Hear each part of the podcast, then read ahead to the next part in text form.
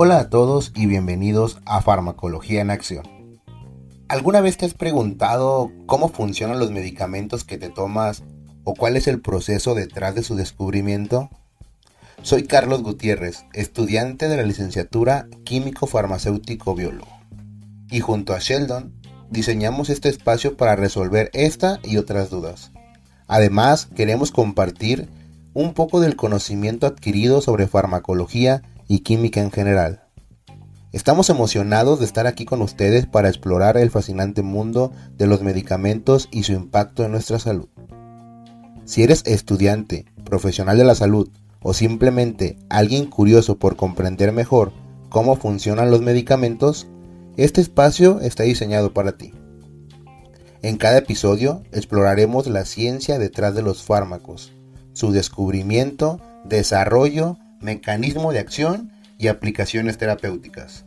Además, compartiremos conocimientos, investigaciones y novedades en el campo de la farmacología. También estaremos revisando los últimos avances en el campo de la farmacología, incluyendo terapias innovadoras, investigaciones de medicamentos prometedores y los desafíos éticos y regulatorios que enfrenta esta disciplina tan importante. Invitaré a químicos, médicos, docentes, investigadores y otros profesionales de la salud para que nos brinden su perspectiva y sus conocimientos sobre temas específicos. Será una oportunidad única para aprender de quienes enfrentan esta industria todos los días. Prepárate para desafiar tu mente, expandir tu conocimiento y descubrir cómo la farmacología está moldeando nuestro presente y futuro. Acompáñanos. Ahora vamos con Sheldon, nuestro co-conductor que tiene para nosotros una breve introducción de lo que será el episodio de hoy. Saludos a todos los oyentes. Bienvenidos a nuestro podcast, soy Sheldon, co-conductor de este espacio. Para comenzar este episodio vamos a definir nuestro tema central así como abordar las distintas disciplinas en que se ramifica la farmacología, dejaremos clara la diferencia entre medicamento y fármaco. Por último nos adentraremos en la naturaleza de los fármacos incluyendo la física, su tamaño, la reactividad del mismo, su forma, el diseño y la nomenclatura del receptor. Sin más que agregar, comenzamos. Para dar inicio a este primer episodio, me gustaría dejar en claro una definición de farmacología. Esto lo haré de acuerdo al libro Farmacología Básica y Clínica, escrito por Bertrand Caxon el cual dice, y cito, la farmacología es el estudio de sustancias que interactúan con sistemas vivientes por medio de procesos químicos, en especial cuando se unen a moléculas reguladoras y éstas activan o inhiben procesos corporales normales. Para lograr un mejor estudio y entendimiento de lo que la farmacología es, fue necesario dividirla en disciplinas. Una de ellas es la farmacognosia, la cual estudia las drogas de origen vegetal, buscando obtener metabolitos secundarios susceptibles a convertirse en un medicamento. Por otro lado, la farmacodinamia estudia los mecanismos de acción y efectos que estos puedan causar al organismo en sus diferentes aparatos, sistemas y órganos. También estudia métodos que buscan comparar y determinar la actividad del fármaco, mientras que la farmacocinética va a estudiar la transformación que el fármaco sufre a su paso por el organismo, mediante procesos como su distribución y en general todo lo que involucra al sistema ADME. La farmacología química se vincula con la química farmacéutica y estudia el diseño, la síntesis y el análisis de los fármacos. Además tenemos la presencia de la farmacia galena, esta se encarga de estudiar la forma farmacéutica adecuada para asegurar la estabilidad y eficacia del fármaco. Una disciplina que ha tomado mucho auge es la farmacotoxicología. Esta es encargada del estudio de las reacciones adversas y de delimitar el consumo de los fármacos, es decir, nos va a ayudar a determinar las dosis y las cantidades que puede consumir una persona para no intoxicarse o evitar un efecto adverso. Mientras que la farmacología clínica va a revisar las acciones del fármaco Esto con la finalidad de poder dar pautas para una posible posología. ¿Sabías que? El primer fármaco sintético fue la acetofenidina, comercializada en 1885 como analgésico por la empresa Bayer bajo la marca Fenacetin. Y a día de hoy todavía podemos recordarnos de él puesto que el perecetemel utilizado a día de hoy como analgésico derivó posteriormente de aquel compuesto. Para continuar con este primer episodio, me gustaría dejar en claro la diferencia que existe entre un fármaco y un medicamento. Para ello, te voy a dar las definiciones más comunes usadas en la industria. Por un lado, un fármaco es una sustancia natural, sintética o biotecnológica que contiene actividad farmacológica. Esta se identifica por sus propiedades físicas, químicas o acciones biológicas. Además, no debe contener una forma farmacéutica, pero sí debe cumplir con los requisitos para ser empleado en un medicamento. Mientras que un medicamento es una forma farmacéutica que contiene uno o varios fármacos y estos están acompañados por excipientes y se administran con fines terapéuticos. Para dejar en claro la diferencia entre un fármaco y un medicamento te dejo algunas características de cada uno. Primero tenemos al fármaco este puede ser tanto de origen sintético como natural. Ser utilizado en la investigación científica o en la fabricación de medicamentos. Tener múltiples usos o aplicaciones en el campo de la medicina. Tener efectos terapéuticos y o efectos secundarios. Por otro lado, un medicamento se comercializa bajo un nombre específico y puede requerir prescripción médica para su obtención en algunos casos.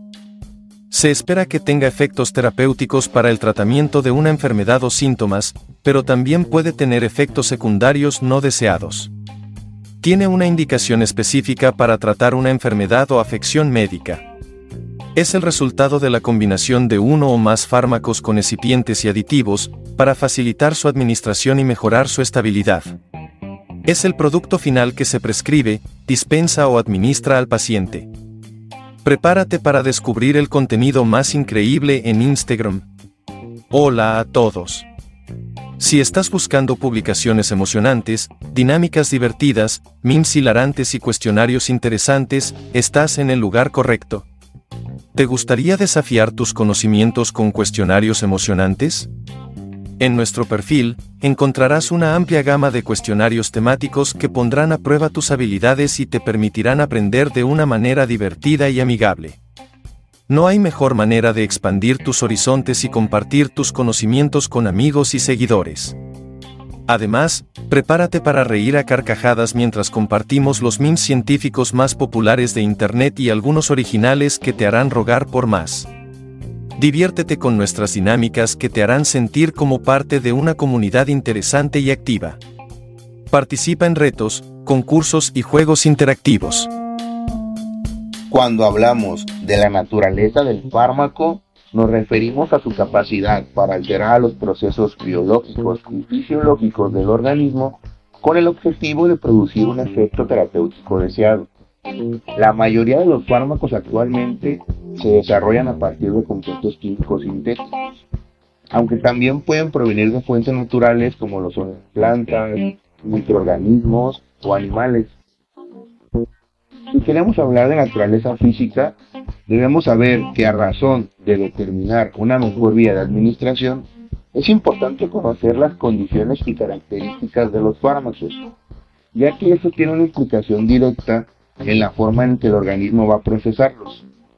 Además, hay factores físico-químicos como el pH que pueden afectar el grado de ionización del principio activo.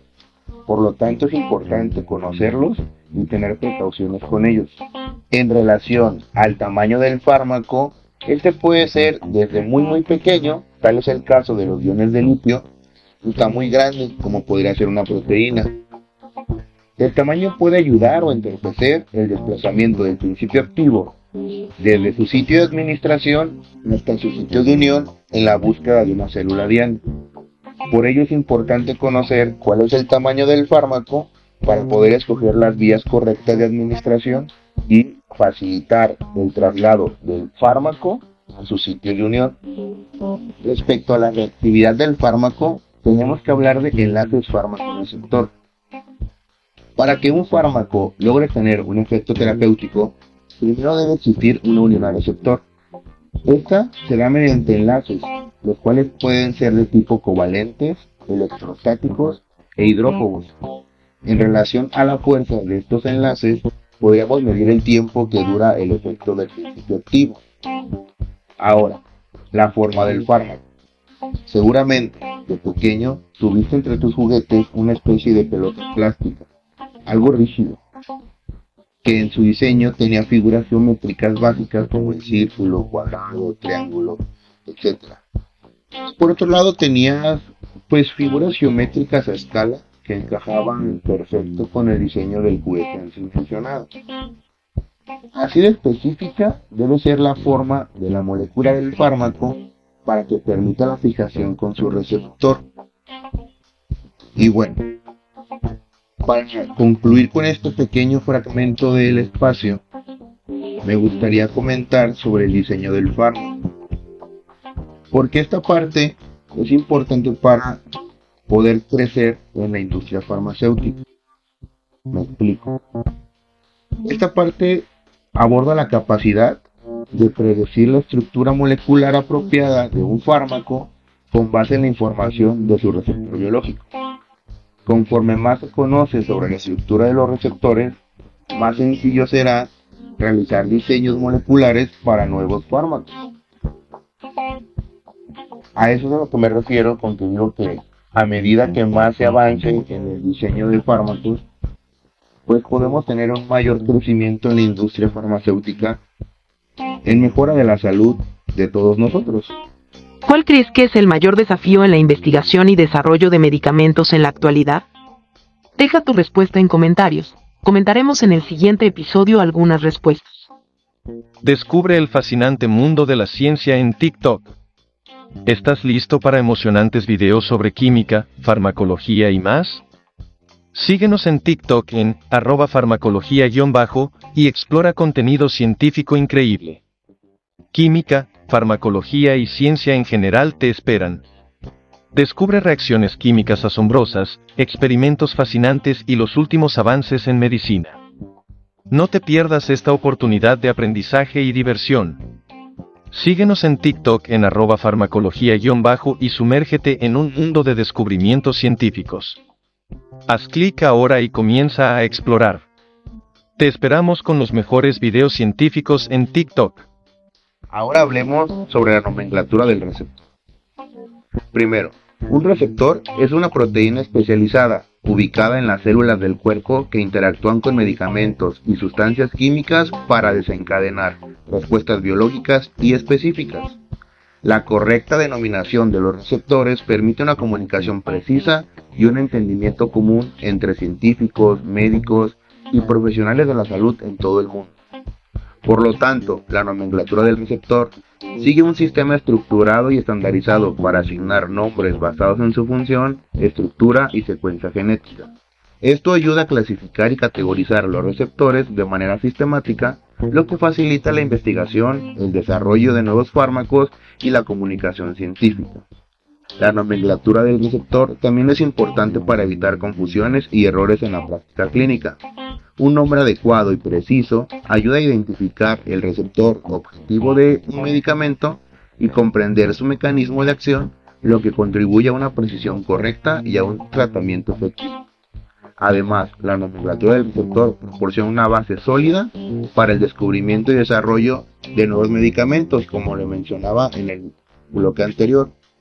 Esto permite identificar nuevas dianas terapéuticas para diseñar moléculas específicas que interactúen con receptores y comprender mejor los procesos biológicos. Ahora vamos con Sheldon, que nos tiene un resumen de noticias. Bienvenidos a nuestra sección de noticias. En esta ocasión y de acuerdo con código.mx, la industria farmacéutica mexicana es la más importante de Latinoamérica. El pasado 22 de marzo, y al término del evento de la firma de adhesión a los principios de integridad del sector farmacéutico, el ingeniero Rafael Hualcosío, director general de la Cámara Nacional de la Industria Farmacéutica, Canifarma, aseguró en una entrevista concedida a Diario Digital México, que la industria farmacéutica, IF, de nuestro país es la más importante de Latinoamérica, puntualizando que, si le va bien a la industria farmacéutica, le va bien al país, y a la economía del país. Fue Sheldon con las noticias. Muchas gracias. Y bueno, realmente en mi opinión personal coincido con el ingeniero Cosío. Si existieran mejores medios para fomentar la investigación y el desarrollo en el país, creo que otra cosa sería completamente. Pero bueno, no nos pongamos políticos y mejor vamos a nuestra sección referente de la farmacología. Aquí nos tienes hoy, Sheldon. Gracias Carlos, es para mí un honor presentarles a Claudio Galeno, uno de los referentes más destacados en la historia de la farmacología y la medicina. Nacido en Pérgamo, una antigua ciudad de Asia Menor, en el año 129 después de Cristo, Galeno se convirtió en una figura influyente en el campo de la medicina durante el Imperio Romano. Galeno fue un médico y filósofo que realizó una amplia gama de contribuciones significativas a la farmacología y la anatomía. Estudió medicina en Alejandría y, posteriormente, se convirtió en médico personal del emperador romano Marco Aurelio. Su profundo conocimiento y experiencia le llevaron a convertirse en una figura prominente en el mundo de la medicina de su época. Uno de los mayores aportes de Galeno fue su trabajo en la anatomía humana. Realizó numerosas disecciones y observaciones, lo que le permitió adquirir un conocimiento detallado sobre la estructura y funcionamiento del cuerpo humano. Sus descripciones anatómicas se consideraron precisas y se utilizaron durante siglos, hasta el Renacimiento. Además de su trabajo en anatomía, Galeno hizo importantes contribuciones en el campo de la farmacología. Experimentó con diferentes plantas medicinales y sustancias químicas, documentando sus efectos terapéuticos y su uso en el tratamiento de diversas enfermedades. Sus escritos sobre farmacología, conocidos como materia médica, se convirtieron en referencia durante muchos siglos y sentaron las bases para el desarrollo de la farmacología moderna. Aún hay mucho más por saber de Claudio Galeno, esto es solo un poco de su historial científico. Oye Carlos, ¿qué podrías concluir del episodio de hoy? Haciendo un pequeño resumen de lo que hemos visto en este episodio, podemos decir que sentamos las bases para comprender la farmacología como una ciencia multidisciplinaria. Además, diferenciamos entre medicamento y fármaco, entendiendo que mientras el medicamento se refiere a la forma final y dosificada de un fármaco, el fármaco es la sustancia química activa que interactúa con el organismo para producir un efecto deseado. También hemos explorado la naturaleza de los fármacos, incluyendo su naturaleza física, el tamaño, la reactividad, la forma, el diseño y la nomenclatura del receptor. Con estos conocimientos estamos listos para adentrarnos en el fascinante mundo de la farmacología y explorar sus aplicaciones en la salud humana. Únanse a nosotros en el próximo episodio mientras continuamos con nuestro viaje por el mundo de la farmacología. Antes de dar por terminado este episodio, tenemos para ustedes una última sección. Esta se denomina Te presento un fármaco. Disfrútenla. El día de hoy en nuestra sección, te presento un fármaco, nuestro protagonista es el presetemel. El presetemel es un analgésico y antipirético utilizado para tratar el dolor y la fiebre. Se encuentra disponible en forma de comprimidos y jarabe, bajo marcas comerciales como Tylenol, Panadol y Dolex. Se recomienda almacenarlo en un lugar fresco y seco, protegido de la luz y lejos del alcance de los niños. La administración del presetemel varía según la presentación y la edad del paciente, y se toma por vía oral respetando la dosis recomendada y el intervalo entre dosis. Si se olvida una dosis, se debe tomar tan pronto como sea posible, evitando duplicar la dosis. Los efectos adversos pueden incluir reacciones alérgicas leves o, en casos raros, reacciones graves que requieren atención médica. Es importante tener en cuenta las posibles interacciones con otros medicamentos, y se recomienda consultar a un médico o farmacéutico si hay alguna duda o preocupación relacionada con su uso. Gracias a todos por acompañarnos en este episodio de Farmacología en Acción. Ha sido un placer compartir este tema con ustedes y explorar el apasionante mundo de la farmacología. No olviden suscribirse para no perderse ninguna conversación sobre el impacto de la farmacología en la vida. Si tienen preguntas, comentarios o sugerencias de temas que les gustaría que aborde en futuros episodios, no duden en contactarme a través de mis redes sociales. Dejo los enlaces en la descripción.